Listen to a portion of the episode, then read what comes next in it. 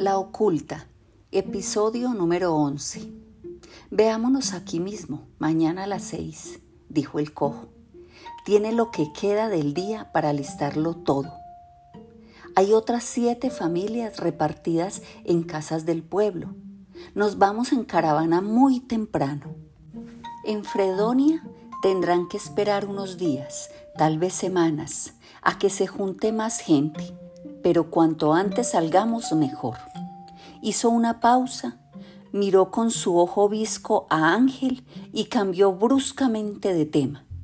Tranquilo, que ese Santa María de mis socios es o fue como ustedes, los Ángel y los Abadi. Y allá nadie les va a decir nada si prenden una velita los viernes por la tarde. Con tal de que coman cerdo, aunque no se pueda, nadie les va a decir nada. Lo que no pueden hacer es ponerse remilgados y no comer pernil ni chicharrón. ¿Sabe qué dicen mi papá y don Santiago?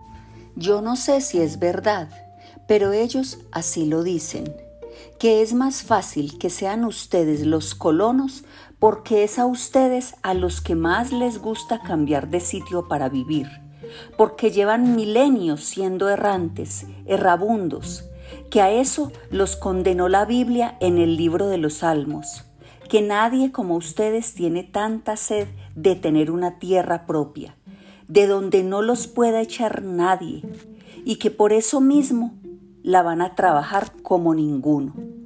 Isaías, sin decir palabra, recordó una curiosa recomendación de su padre. Mijito, recuerde que a nosotros la carne de cerdo no nos gusta, pero hay que comer marrano para que no nos critiquen. Además, en estas peñas no hay manera de que las ovejas pelechen. Y hace ya mucho que se nos olvidó a qué sabe el Cordero de Dios, que quita los pecados del mundo. En las tierras del Corán y de la Biblia el cerdo era dañino, pero aquí, en estas montañas, las cosas son muy distintas y esta es ahora nuestra tierra. Miró el ojo visco de Pedro Pablo, tuvo la ilusión óptica de que se lo estaba picando, de que de ahí en adelante se lo estaría guiñando eternamente y dibujó una sonrisa de entendimiento. Se dieron la mano y eso fue todo. Eva, una mañana mientras nadaba en la oculta, una de las ahogadas del lago me contó esta historia. Tenía una voz oscura, profunda, pero clara y nítida, como si hablara a un geme de mi oreja. En Jericó las casas de la gente estaban siempre abiertas, como si alguien acabara de resucitar y hubiera vuelto al mundo, o como si un huésped venido de muy lejos pudiera entrar sin tocar y sin que nadie oyera sus pasos exactamente a la hora del almuerzo. En la mesa ponían siempre un plato más, un puesto vacío con sus cubiertos limpios y con la servilleta, con un vaso sediento de que lo llenaran, por si de pronto llegaba el hijo pródigo, porque en todas las familias de Jericó había un hijo pródigo, del que no se había vuelto a tener noticias desde la última guerra, o desde una absurda discusión con el padre o con el abuelo, que había terminado en palabras no pensadas, maldiciones que ya nadie podía recoger y las mujeres, sobre todo las mujeres, conservaban la secreta esperanza de verlo aparecer algún día, grande y fornido, como un domador de potros, con una sonrisa intacta y su vozarrón de cantante, con su carcajada atronadora y la confianza sencilla de que nunca nada malo les podía pasar.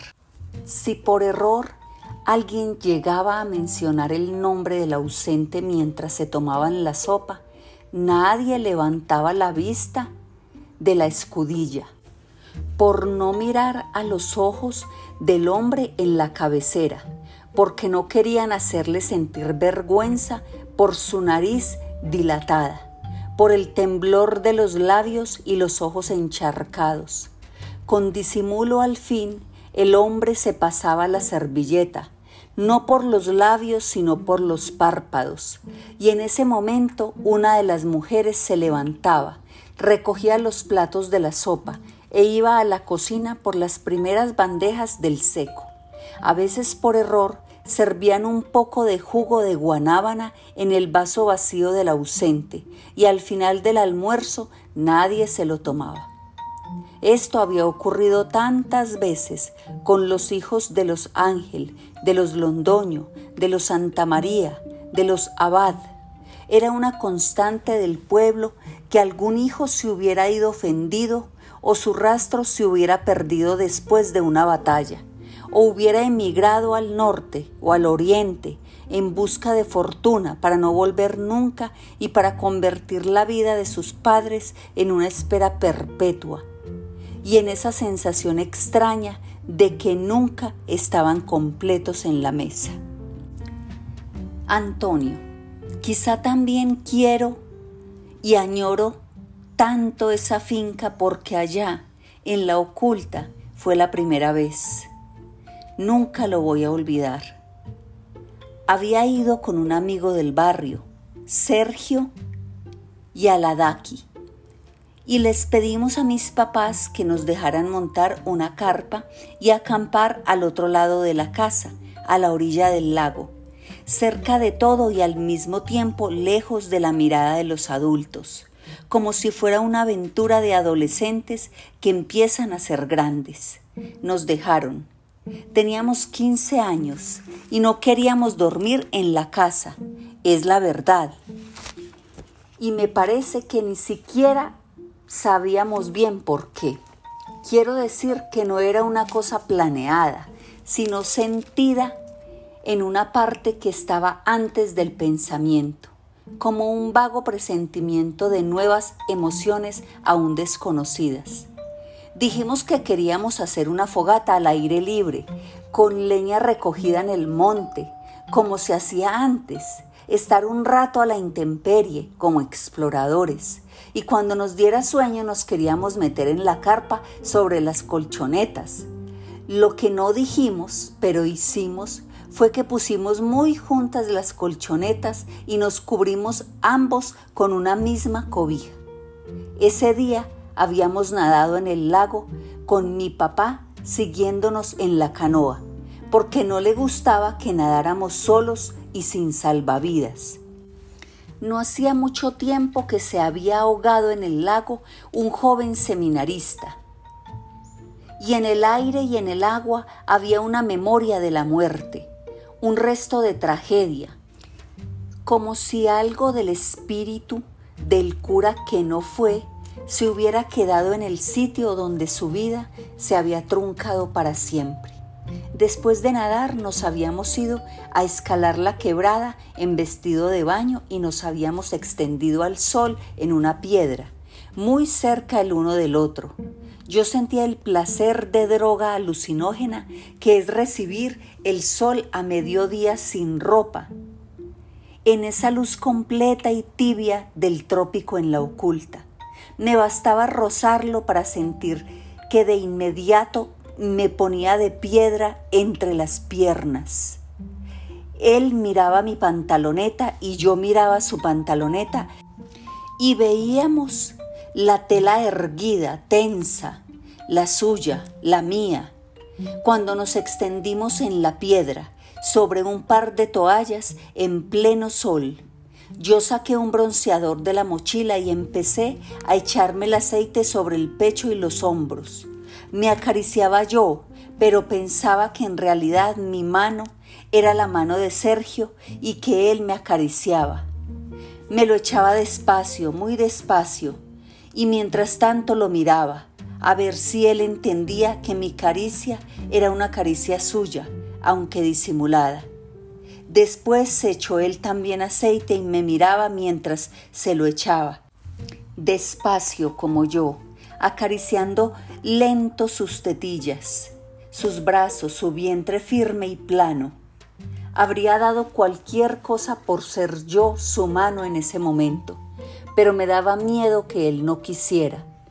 No sabía él qué quería realmente, sabía solo lo que quería yo. La noche es mejor consejera para esas cosas, que son más difíciles de hacer, al menos la primera vez, a plena luz del sol. Íbamos a cocinar en la fogata. Mi mamá nos dio arroz, huevos, salchichas y un poco de caldo de sancocho que había sobrado del almuerzo. Nosotros lo calentamos todo en una olla negra, vieja, colgada en dos horquetas y una estaca directamente sobre el fuego. Sergio había llevado una guitarra y cantaba canciones de los Beatles, de Elton John, de Serrat, de Taylor. También cantó una canción de Mustaki, que era en parte griego, como él, a mí me emocionaba su voz suave y a veces lo acompañaba en los coros de las canciones.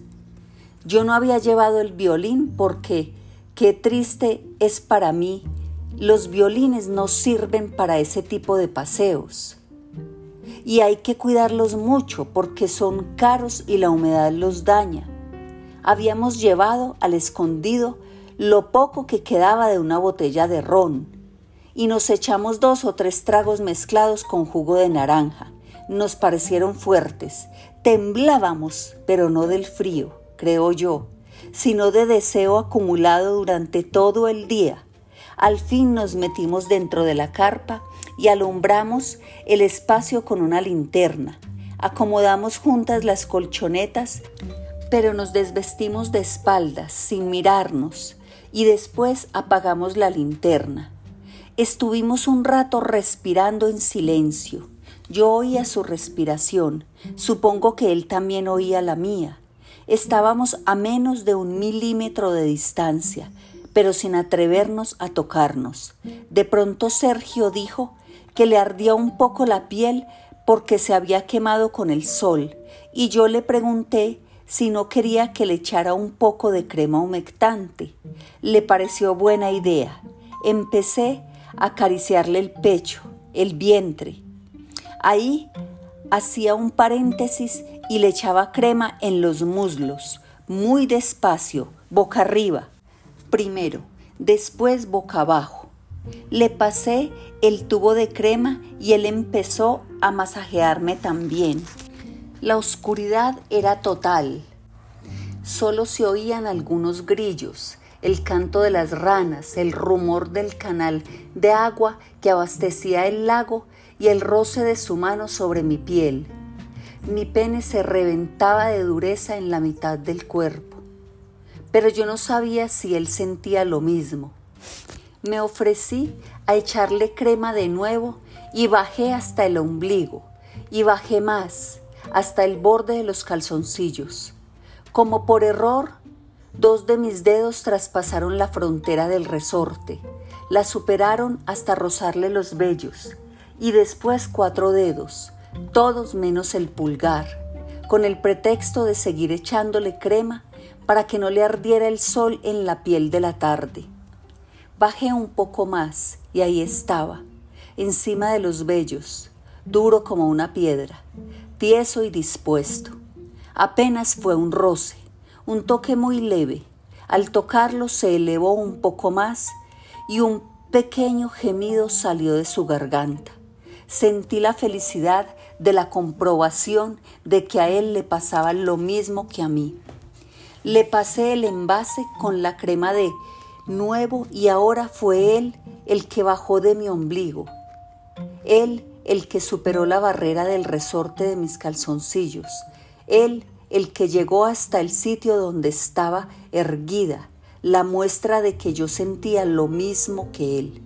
Juntamos las caras sin besarnos, solo respirando, el uno el aliento del otro, y entonces empezó a acariciarme de arriba abajo, y yo estiré mi mano y la metí por debajo de sus calzoncillos y empecé a hacer lo mismo. Movíamos la pelvis al unísono, y nos arrojábamos mutuamente el aliento en la cara del otro. Era tal la tensión que en menos de dos minutos ya nos habíamos venido los dos, en perfecto silencio. pero con un estremecimiento tremendo de todo el cuerpo y con un breve gemido final de felicidad. Había sentido una corriente eléctrica en todos los huesos de mi esqueleto. Creo que Sergio también. Me llevé los restos de su semen a la nariz y me olió delicioso, a jabón neutro. No lo probé, pero me lo unté en el pecho. Era la primera vez que hacía el amor con alguien, sin hacerlo del todo. La primera vez que me venía gracias a la mano de otra persona. La primera vez que tocaba la viscosidad de un semen que no fuera el mío. Después nos dormimos, profundos, uno al lado del otro, sin volver a tocarnos. Al otro día el ritual se repitió. Pisar donde él pisaba, extender mi sombra sobre su sombra, respirar su aire, mirarlo sin perderme un solo detalle de su cuerpo. Ese fue mi único oficio todo el día. Nadamos juntos en el lago, bajo la vigilancia de mi padre, que remaba detrás en canoa, con el recuerdo del seminarista ahogado, que nos gritaba, vivan, vivan antes de morirse jóvenes, no desperdicien los años más hermosos de la vida. Y después nos fuimos a escalar la quebrada y a tomar el sol encima de otra piedra grande. Y acostados boca abajo nos tomamos de la mano, respirábamos hondo, nos mirábamos al darnos vuelta, el bulto erguido en las pantalonetas. Había que esperar hasta la noche, y esa noche creo fue una de las mejores noches de mi vida, al menos la noche en que más veces que nunca me he venido. Me vine cinco veces tocándolo, sintiendo que él me tocaba, respirando otra vez su respiración y sin besarnos. Él ya no podía más después de la tercera vez, pero era como si para mí nada fuera suficiente. Era una cosa loca, el deseo insaciable, un deseo como no he vuelto a sentirlo nunca, algo profundo, incontenible, que creo que no habría dejado de repetir jamás si no hubiera al fin amanecido. La última vez que me vine, la quinta, volví a tener orgasmo, pero ya no me salió nada de semen, ni una gota, porque no había más. Cuando regresamos a Medellín, Sergio no volvió a hablarme ni a mirarme a la cara nunca durante meses. Me evitaba en el barrio. Se había vuelto aún más melancólico que antes y las ojeras negras que tenía su parte más atractiva, se le volvieron moradas. Creo que él se refugió en la religión y en las flagelaciones, tratando de doblar sus inclinaciones hacia el lado tradicional. Así fuera traicionándose a sí mismo. Yo también sentía algo de vergüenza por lo que había pasado y también acudí donde los curas, pero si él me hubiera hecho una seña, habría vuelto a acostarme con él, aunque tuviera que confesarme después. Me había quedado al escondido con uno de sus calzoncillos, lo recuerdo. Era de cuadritos blancos y azules, y por la noche los sacaba de un escondite que tenía en el closet y los olía y me tocaba. No podía dormirme si no me venía recordando esas dos noches en la oculta, bajo la misma carpa y la misma cobija. Es la única vez en mi vida que he tenido un fetiche.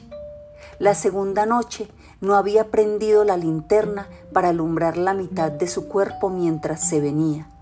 Esas arremetidas blancas que saltaban hasta su pecho, hacia mi cara, eran el recuerdo que más me excitaba. Después de varios meses, un domingo al mediodía, me llamó Sergio, como de sorpresa, y me invitó al cine. Yo no podía de la emoción.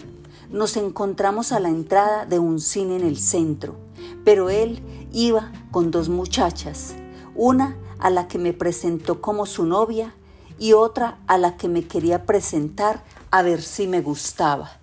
Yo sentí una decepción sin nombre.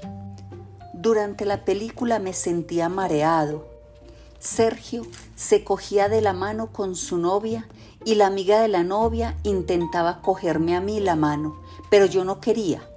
Al terminarse la película, que yo no vi ni entendí ni recuerdo cuál era, me despedí casi sin palabras y me monté al bus para volver a Laureles, sin ellos, que habían propuesto ir a comernos un helado.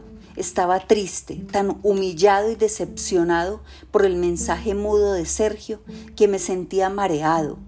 Dos señoras que iban junto a mí en el bus dijeron, un muchacho tan joven y ya borracho.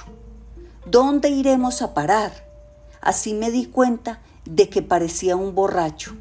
Pasaron un par de años antes de que yo volviera a acostarme con un hombre. Después incluso me dediqué a hacerlo con mujeres, con cierto esfuerzo, casi con repugnancia, intentando probarme que no era marica, que yo iba a ser normal como todo el mundo, o como la mayoría por lo menos, o como Sergio, que era disciplinado y controlaba sus impulsos. Fue en esa época cuando empecé a ir a los retiros para jóvenes de Santa Gema. Y como me había confesado de mi pecado con Sergio y de mis mil pecados solitarios, el cura me insistía en que tratara de acercarme al menos a las muchachas y no a los hombres. Pero no era lo mismo a como había sido esa noche con Sergio. Nunca esa dicha completa, aunque insaciable. En realidad, creo que nunca volvió a ser igual que esa noche de mis 15 o 16 años en la oculta, ni siquiera con John, esa fue la primera vez y la definitiva, la que me indicó el sendero que para siempre llevaría mi deseo, la que marcó mi destino sexual, mi brújula. Muchos años después me encontré con Sergio y a Ladaki en el aeropuerto de Chicago. Nos dimos la mano, estaba gordo y feo, con bolsas fofas en los párpados, en vez de ojeras y una barriga como de seis meses de embarazo. Me dijo que tenía tres niñas, que se había casado con una mujer griega, como su padre. Me preguntó si yo también tenía hijos. Le dije que no, que yo era gay, aunque no había descartado la idea de adoptar un niño. Él me miró serio a los ojos, en perfecto silencio, y no pude saber si en esa mirada había un recuerdo o más bien la señal de que no quería acordarse de nada o incluso que realmente no se acordaba de nada. Uno nunca puede leer la mente de los otros. Lo que sí sé es que si mi mente se concentra y recuerda esa noche en la carpa, si pienso en la linterna enfocada como se veía Sergio joven, a borbotones todavía hoy, más de 30 años después, se me para de nuevo. Eva. Volví a ver por el lado de la oculta el resplandor del incendio, las llamaradas que se mecían en el aire, anaranjadas, rojas, y me pareció ver en el espejo un cierto vaivén de chispas y cenizas llevadas por el viento. Seguía oliendo a humo, lejano. Cerré los ojos y esperé. Me imaginé la casa quemada, a próspero encerrado, las columnas carbonizadas, el calor, la maca chamuscada, los libros en cenizas, Gaspar achicharrado. Pensé en el esfuerzo de años que se había esfumado en media hora de odio, años, más de un siglo construyendo esa casa. La cama con mosquitero en que yo había hecho el amor cuando me casé por primera vez, la mesa del comedor, fabricada con un solo tronco de para siempre, un árbol del chocó que creíamos indestructible, inmune al paso de los siglos. Los taburetes de teca que Pilar había mandado hacer en la carpintería de Palermo, con un diseño que Toño había traído de Nueva York, recortado de una revista, los armarios y las cómodas, incómodas, de los abuelitos, oscuras y pesadas, las viejas camas de comino crespo, las fotos antiguas de la familia en las paredes, los cuadros de flores y paisajes y caballos, malos pero bonitos.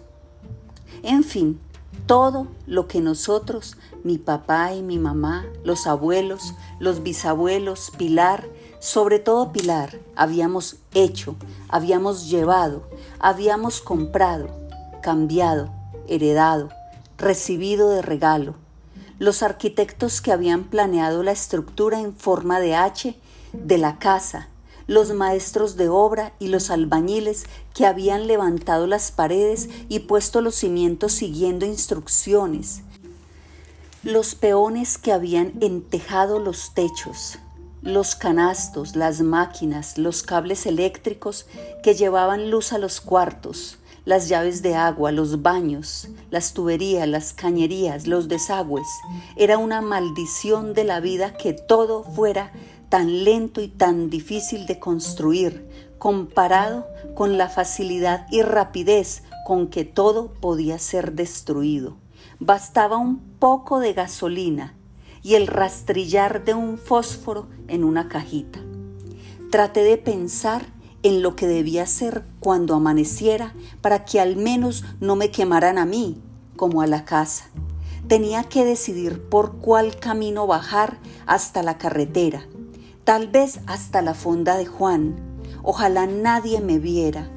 Alguien podría avisarles a los músicos, por radioteléfono o con un mandadero, que me habían visto pasar Tenía que tratar de bajar hasta la fonda sin que me vieran. Había tres opciones. Por los potreros, abriendo broches y puertas de madera. Por la Mariela, que era el mismo sitio por donde se habían ido las camionetas de los músicos. O por la misma carretera por la que había subido yo, pasando frente a Casablanca y por detrás del lago de la Oculta.